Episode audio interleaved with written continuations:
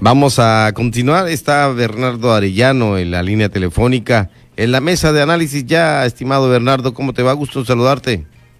Buenas noches, Pedro, a ti, a tu auditorio. Gusto saludarte, igual, bien. Gracias. Pues están ya de moda las tocaditas otra vez. ¿Te acuerdas de las tentaditas ahí cuando niños, niñas? eh? Hoy hay quienes dan tocaditas, dieron y siguen dando personas que son públicas. Otras Esto al- también. sí, Pedro, fíjate, eh, son la- la- las redes sociales de, de ayer y, y ese día han estado muy incendiadas o incendiarias. Porque finalmente, Pedro, mira, nos hemos dado cuenta de una cosa, que cuando empezó este movimiento, que no alcanza, Morena para mi gusto no alcanza a convertirse en un partido político. Una cosa es que haya ganado aplastantemente la elección del 18 a la presidencial y la mayoría en el Congreso.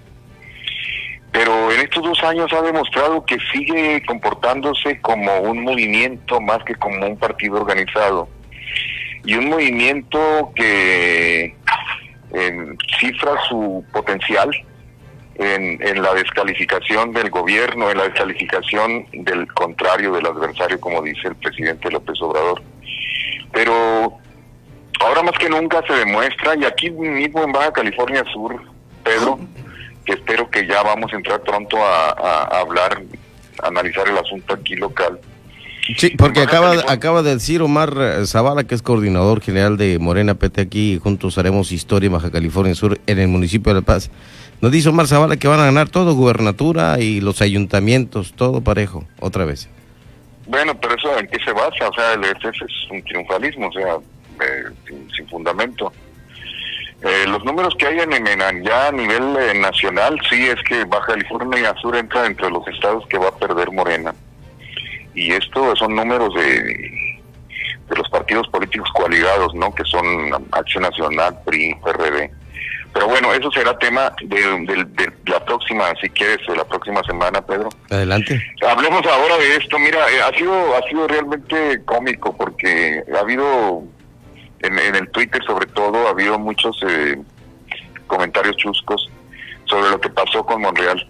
Te decía de Morena, eh, cuando agarró esa en el, el 20 en el 18 ese gran aplastante triunfo que logró, que agarró candidatos de donde sea, y fue una especie de tómbola también, hubo hasta, hasta rifas, se rifaron, dijeron, mira, aquí le toca a este, a ver, saca este, saca este papelito, saca este cerillito.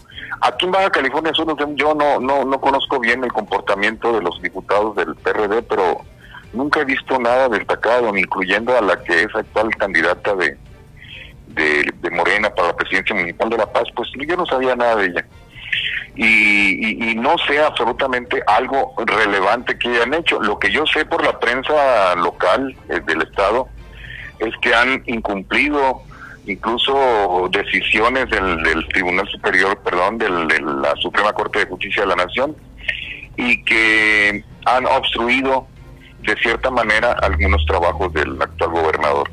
Pero volviendo al otro, todo este tipo de personajes entraron Napoleón Gómez Urrutia, que fue un, y eso sigue siendo un candidato acusado, fue acus- acusado en el gobierno de Fox, fue acusado por los, eh, por pasta de conchas, por un fraude, por un rumbo, en la, la desaparición de 50 millones de, de dólares.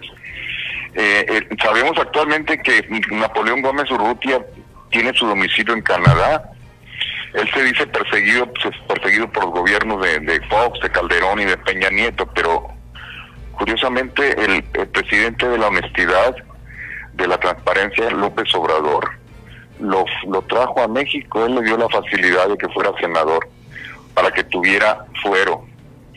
Y hablando de fuero, bueno, este se- eh, entraron, así como él, al Senado diferentes personajes con eh, con muy mala ficha en, en, las este, en las eh, en las corporaciones policíacas.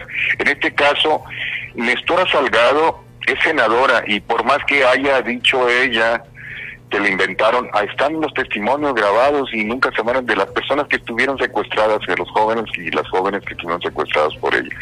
Ella misma en el mismo, en el, en el 2018, que era la campaña, para el cierre de campaña de López Obrador, la fueron, la sorprendieron con un camión lleno de personas armadas y no le hicieron absolutamente nada. Bueno, ahora es senadora de la República. Ahora, en este, en estos dos años hemos estado viendo, Pedro, y, y, decirlo del tocamiento, ¿no?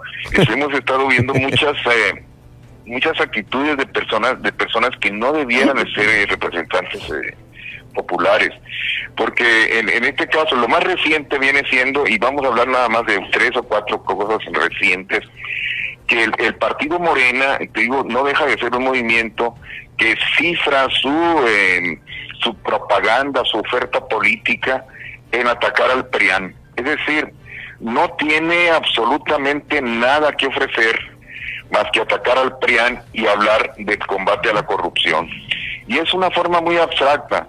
El primero, el Salgado Macedonio, eh, como, lo, como lo hemos visto, ha sido duramente cuestionado por no solamente por las mujeres, sino por toda la sociedad mexicana por el, la, acusación que tiene de, violación eh, y de hostigamiento sexual. Y, no solamente fue esa acusación de violación que tiene y que está pendiente y que las autoridades, hay que decirlo, de, ni, ni de Calderón ni de Peña Nieto le hicieron nada. Él tuvo fuero, él fue senador antes y fue alcalde y tuvo, ha tenido fuero siempre, pero el delito está allí. Ahora me da mucho gusto que la institución más importante que tenemos actualmente que no que todavía no se doblega ante el ejecutivo como como ya se doblegó la Comisión de los Derechos Humanos es el INE y el INE ratifica ratifica eh, en una cosa de en una eh, medida de, de tecnicismos por el no incumplimiento del informe de, de los gastos de campaña pero finalmente para la sociedad se logró que un agresor sexual no fuera candidato. Ese era el medio del asunto. En el ahora recientemente en estos días sucede que el hermano de, Ricardo Monreal, hay que decirlo con todas las palabras, Ricardo Monreal desde que llegó a la gubernatura a Zacatecas con las siglas del PRD, era un héroe, como lo fue aquí Leonel Cota al renunciar al PRI. En ese tiempo renunciar al PRI se convertían en héroes. La gente no quería pensar qué tipo de personajes eran. Después diríamos que serían personajes resentidos, ambiciosos, corruptos, nepotistas. Y, yo mismo se lo dije en una ocasión a, a, Leonel J. Montaño en el Caimancito, si me permites, eh, Pedro, le dije, Leonel, ¿cómo ves? Me dice, me voy a, me voy a lanzar para la candidatura de Bueno, le dije, pues ahorita, como lo hizo Monreal, el que se vaya, si te va, si se va a Valdivia o te vas tú, el del PRI, van a ganar la, la gubernatura, así están las cosas, el pragmatismo ahorita en. Por eso digo yo, me dice, y así fue. Y la cosa ya es otra historia. Pero llega, eh, eh, es una cosa que todavía no se puede limpiar, porque eh, en este caso Monreal es el heredero de un, de un cacique político de Zacatecas, el cual tiene propiedades inmensamente escandalosas en gasolinerías, en ranchos, debe de investigarse todavía este, el, enriquecimiento de Monreal, ¿eh? es una cosa que nadie ha tomado en cuenta. Pero ahora resulta que el hermano, ahora le ve al hermano y hasta le habla y le regaña, que le meta la campaña y todo. Sucede que el hermano es grabado en un acto, pues que nadie puede decir que ese mm, montaje, como dicen, no, luego, que está preparado. Sí, claro. Todo, ¿Verdad? Tú, tú viste cómo hizo la mano así, como, bueno, independientemente, no nos vamos a asustar por esto. ¿eh? ¿Eh? Sí, sí vi el video. Entonces no, no hay manera, Pedro, de que pueda ser eh, truqueado. Entonces surge esto y como el presidente López Obrador, haz de cuenta, igual que el presidente López Obrador, los las personas, los seguidores de ellos, de él, quieren hacer, quieren negar lo que hicieron. López Obrador puede decir algo hoy y mañana puede decir no es cierto, o no lo vi, no lo hice pero ellos no. Ya no le puedes creer. Ahora, vivimos, insisto, lo que te dije la otra vez, vivimos en un país donde hay mucho machismo, donde hay mucho retraso, donde se le sigue ignorando a la mujer en sus principales demandas, en sus principales eh, de las principales demandas de una de unas mujeres menospreciadas no solamente por este gobierno sino por los anteriores gobiernos. Pero en este caso surge el desconcierto de una mujer que ah, eh, graba o la obligan, eso es lo más triste, la obligan a, grabar un video donde dice que el señor Monreal no lo hizo, que, los quieren dañar, que quieren dañar a la 4T. Eso es más lamentable. Ahí está. Y luego, por si no fuera poco, Pedro, surge ayer lo de otro diputado, el diputado Huerta, y otro diputado de Morena también, eh, que, que con engaño se llevó a un niño de, de, de Puebla a la Ciudad de México y en la Ciudad de México lo violó, lo drogó y después habla con la madre queriendo tapar el asunto, pidiéndole que no le fuera a hacer daño, en fin, por tener fuero, los eh, diputados de Morena, ahorita hasta en este momento ni siquiera Mario Delgado, que es el presidente de Morena, ni la señora Citlali Hernández de la Secretaría General han dicho una sola palabra.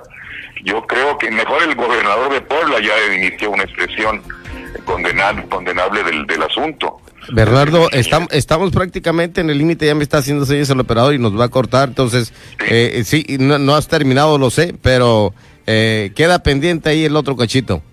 Queda pendiente, pero eh, ¿Eh? eh me da mucho gusto saludarte. Igual, buenas noches, Bernardo Orellana.